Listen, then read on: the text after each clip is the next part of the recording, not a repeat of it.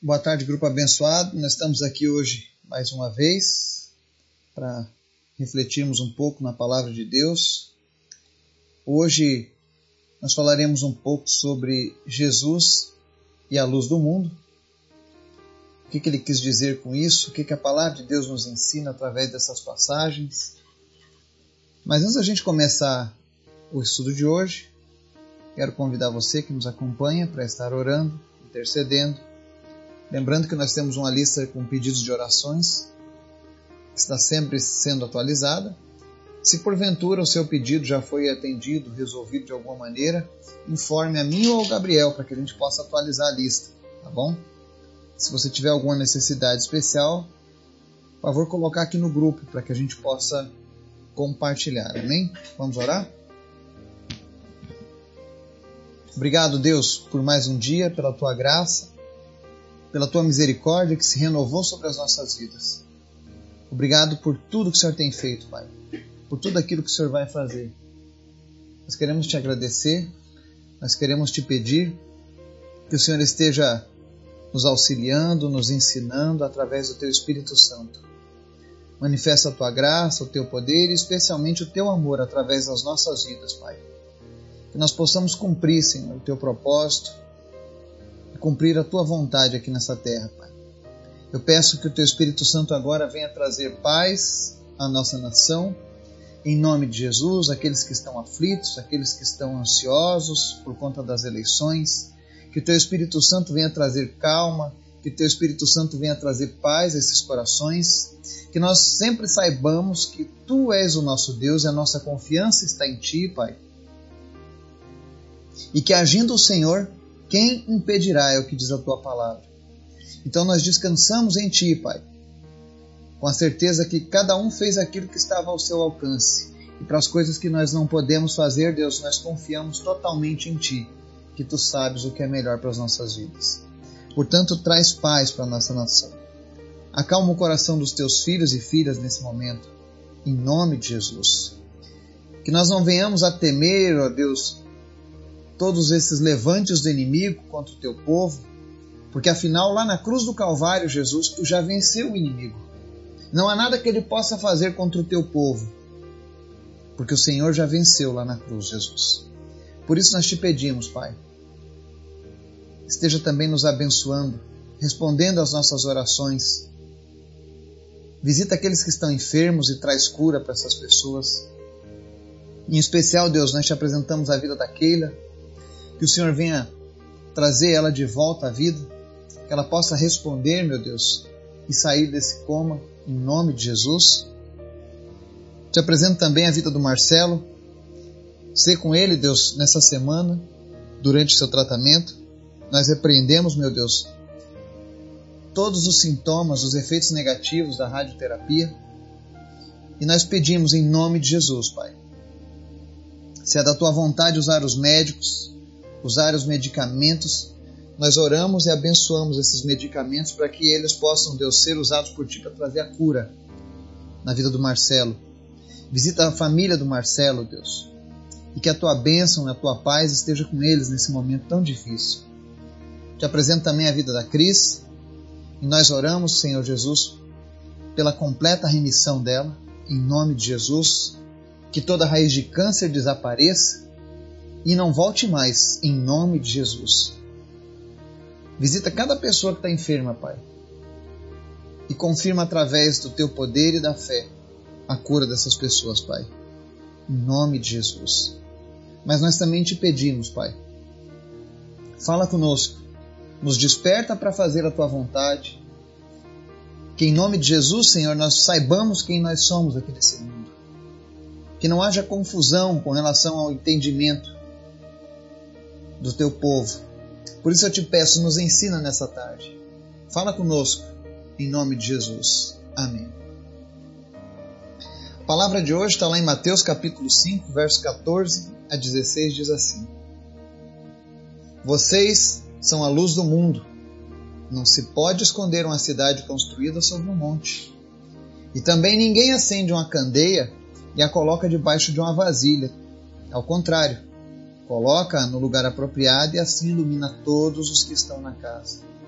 Assim brilhe a luz de vocês diante dos homens, para que vejam as suas boas obras e glorifiquem ao Pai de vocês que está nos céus. Amém? Mais uma vez aqui a palavra de Deus nos trazendo revelações sobre quem nós somos. Porque essa é uma pergunta que muitas vezes nós fazemos: quem sou eu? O que é que Deus diz a respeito de mim? E a palavra de Deus chama os filhos dele de luz do mundo. Nós somos a luz do mundo. Mas é importante a gente entender que nós não somos a fonte geradora dessa luz. Nós carregamos essa luz. E a palavra de Deus deixa bem claro que os filhos de Deus possuem essa luz. Quer ver? João capítulo 8, 12 diz assim: Falando novamente ao povo, Jesus disse: Eu sou a luz do mundo. Quem me segue nunca andará em trevas, mas terá a luz da vida. Ou seja, enquanto eu e você estivermos conectados com Jesus, enquanto nós estivermos andando segundo a palavra de Jesus, em obediência aos seus mandamentos, aos seus princípios, nós estaremos sempre conectados com a luz do mundo e seremos a luz aqui neste mundo. E a palavra é bem clara, ela diz: se você segue Jesus, você não andará em trevas, ou seja, as trevas não terão poder sobre a tua vida. Ou seja, não importa o que aconteça no mundo lá fora, se nós estivermos em Cristo, nós jamais andaremos em trevas. Tem um salmo muito conhecido: Mil cairão ao teu lado e dez mil à tua direita, mas tu não serás atingido. Por quê? Porque nós não andamos mais em trevas, nós sabemos qual é o nosso destino, nós sabemos onde está a nossa esperança. E é por isso que quando nós falamos em ser luz, nós precisamos entender: eu, eu sou a luz deste mundo, enquanto eu estiver andando com Cristo. E aqui ele fala algumas coisas interessantes sobre a luz.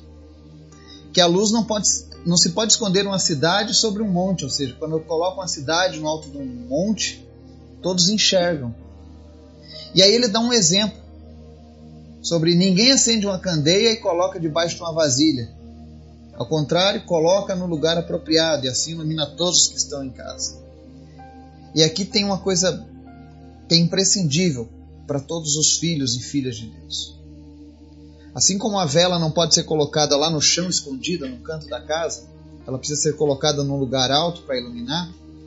Deus quer que nós venhamos a estar em evidência, iluminando a vida daqueles que estão ao nosso redor.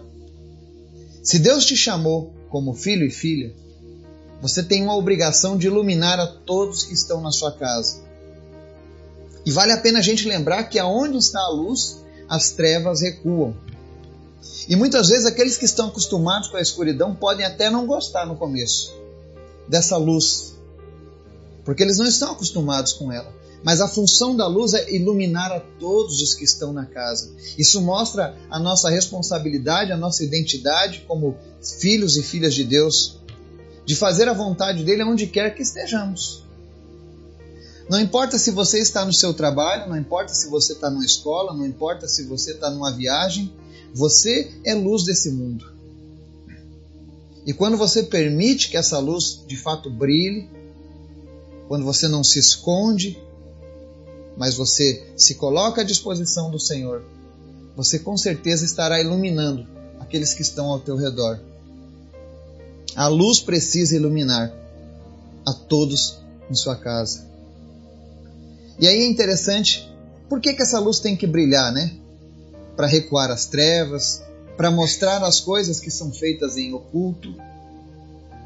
Mas o principal de todas essas coisas, no verso 16 diz assim: Assim brilhe a luz de vocês diante dos homens, para que vejam as suas boas obras e glorifiquem ao Pai de vocês que está nos céus. Muitas vezes nós estaremos lidando com pessoas que nunca leram a Bíblia, que não conhecem a palavra de Deus mas eles possuem alguns conceitos sobre como deveriam andar os filhos de Deus. E quando você permite que essa luz de Deus brilhe na sua vida, a primeira coisa que acontece é que ela vai mostrar as suas boas obras. Lembrando que as boas obras não salvam ninguém. Mas todo aquele que é salvo pratica boas obras. Por que, que ele pratica as boas obras? Porque quando eu pratico as boas obras, eu deixo a luz brilhar, ou seja, eu deixo Jesus brilhar na minha vida. E com isso, as pessoas que estão prestando atenção nas nossas vidas passam a glorificar ao nosso Pai. Às vezes você fica se perguntando: o que, que eu poderia fazer para agradar a Deus? Para honrar a Deus mais ainda na minha vida? O que, que eu poderia fazer para agradar a Deus, o Pai? Deixe Jesus brilhar através das suas boas obras. Porque aí com certeza não será apenas você que estará glorificando a Deus, mas aqueles que estão ao teu redor, aqueles que te olham no trabalho, aqueles que te veem na escola, aqueles que te veem no meio da sua família. Eles estarão glorificando a Deus pelas coisas que acontecem contigo. E quando o Pai é glorificado, isso demonstra que nós estamos fazendo aquilo que o agrada. Então você que tem buscado um sentido, tem buscado um entendimento sobre o que fazer, entenda, você carrega a luz que vem de Jesus, você é a luz desse mundo. E como luz, você precisa deixar brilhar as boas obras dele.